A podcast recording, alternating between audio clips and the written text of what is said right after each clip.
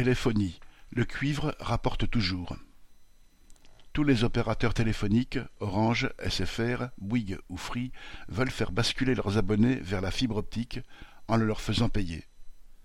Avec les gros débits que permettent les nouvelles technologies optiques, les opérateurs espèrent vendre toujours plus de nouveaux produits, comme des abonnements à des chaînes de télévision supplémentaires.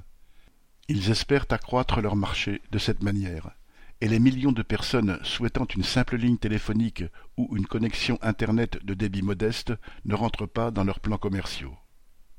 Orange, en accord avec tous les autres opérateurs, a donc annoncé la fin du réseau téléphonique en cuivre d'ici quelques années, au plus tard en 2030. Et entre-temps, l'opérateur profite de sa position de monopole pour imposer des tarifs exorbitants sur les abonnements traditionnels au point que les 21,5 millions d'abonnés encore connectés au réseau cuivre rapportent chaque année à Orange près de 2 milliards d'euros. En plus, ce réseau cuivre ne coûte presque plus rien à Orange.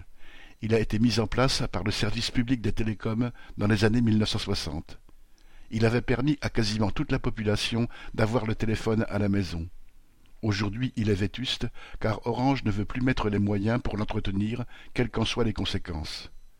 L'année dernière, il y avait eu une panne d'un numéro d'appel d'urgence, SAMU, pompiers ou police secours, qui avait duré toute une nuit suite au manque de maintenance.